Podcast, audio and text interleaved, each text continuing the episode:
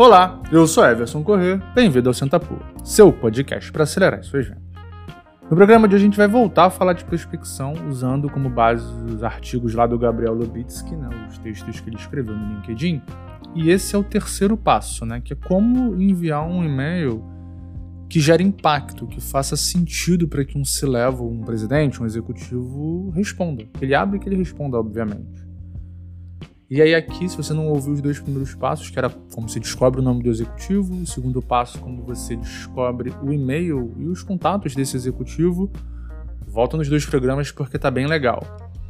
Esse aqui talvez seja um, esse passo talvez seja que seja mais importante que você vá até o perfil do Gabriel lá no LinkedIn, porque o jeito que ele escreve o e-mail é incrível, cara. Eu vou ver se eu deixo linkado esse artigo no meu LinkedIn. Se quiser, pode achar lá, tá? Everson Correa, no LinkedIn.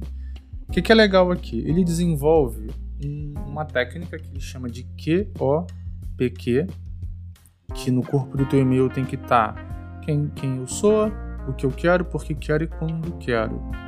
A técnica é legal, mas o mais importante é o princípio que ele usa. O e-mail tem que ser curto, direto, para que o cara leia. E-mails longos ninguém lê. Você imagina um executivo que não tem tempo. Se ele vai, vai olhar todas as estatísticas que você tem para apresentar num e-mail se ele nem te conhece. Então esse princípio para mim é o, é o é mais importante até do que a técnica. Mas enfim, a técnica que ele usa, né, que é o QOPQ, já começa na, no título do e-mail. Então, se você tem, se você vai escrever um e-mail, o que é legal? Você já disse o que você quer de fato solicitação de reunião para apresentação da solução, e aí a sua solução, para o setor X. Então, por exemplo, solicitação de reunião para apresentação de solução de soft skill para vendedores da, da, de empresas do setor de telecomunicações, por exemplo. Esse seria o título do teu e-mail. E aí no corpo do e-mail, aqui que o bicho começa a pegar e aqui que você tem que ter desenvoltura. Quem sou? Aí você se apresenta. Ó, meu nome é Everson Corrêa, sou executivo da XPTO, responsável pelo relacionamento com o nome da empresa do cliente para soluções de soft skill para vendedores no setor de telecomunicações, por exemplo. O que eu quero? Aqui é bem tranquilo, você vai escrever exatamente envie esse e-mail pois gostaria de agendar uma rápida reunião contigo. É isso, você vai dizer que quer marcar uma reunião, isso só. Isso é importante, tem que estar tá claro para o executivo o que você quer naquele e-mail. E aí se ele continua lendo ou não. E aí aqui, a próxima linha, né, que é o próximo parágrafo, vai ser o porquê você quer marcar a reunião. E é aqui que você vai ter que investir tempo. Porque tem que ter um motivo forte para você marcar uma reunião, para o cara aceitar conversar contigo. Então aqui você tem que dizer por que, que você vai marcar essa reunião. Se você não está convencido do motivo para essa reunião acontecer, não vai ser o executivo que vai se convencer e vai topar conversar contigo. Então vale a pena trocar uma ideia com teus pares, com teus, com teu gestor, com o marketing, para que aqui seja rico, não longo, rico. E aí, enfim, ele dá duas formas de, de você posicionar é, esse porquê quero.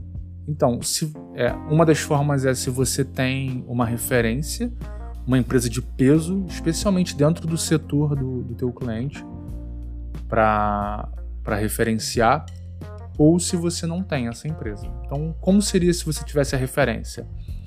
O objetivo é apresentar como ajudamos empresas, ajudamos empresas como referência 1, 2 e 3 a otimizar os processos de, sei lá, de vendas com soft skill.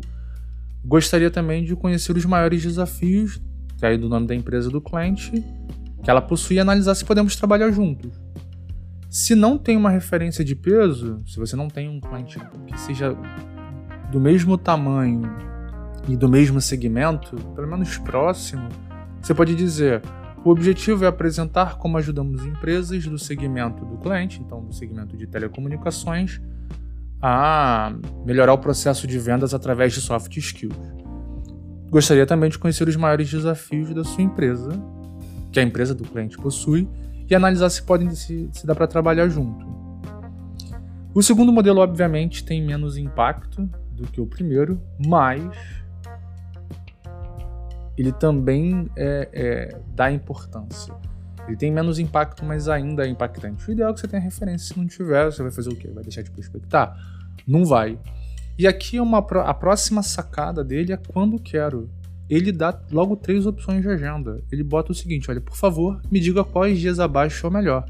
E dá três opções, com horário. Então, 26 de janeiro, 10 horas, 27 de janeiro em qualquer horário, 29 na parte de janeiro na parte da tarde. Por que, que ele dá três, três opções de agenda? Para o cara poder escolher e dessa forma você tá meio que dizendo pro cara que você quer marcar reunião.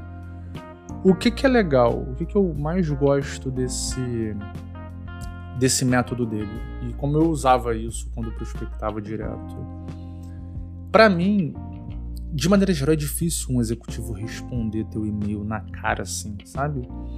Mas é uma excelente ferramenta para esquentar a, o teu cold call.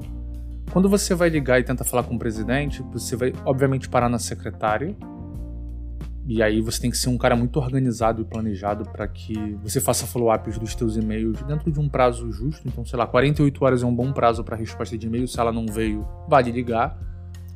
48, 72 horas, enfim. Não dá para esperar também dois meses. E aí você pode bater na secretária e dizer, olha, mandei um e-mail aí pro presidente da empresa XPTO e eu não sei se ele viu, porque ele não me respondeu. Consigo falar com ele? Tem secretária que vai passar. Se a empresa for muito grande, ela não vai passar. Se você não tiver o telefone direto do cara. Então você pode fazer follow-up com a própria secretária, do tipo, ah, você consegue ver com ele se ele recebeu. E ela vai fazer o follow-up e você marca de conversar com ela de novo. É assim que você consegue tirar uma reunião com o executivo. E aí o que é importante? Se você conseguiu marcar reunião com um executivo de uma empresa grande, tem algo relevante para falar de fato. Não vai chegar no cara um discurso super vazio. Por isso é importante acompanhar a, parte 4 e 5 para você aprender, ou pelo menos entender como você se prepara para essas reuniões. Beleza? Aquele abraço.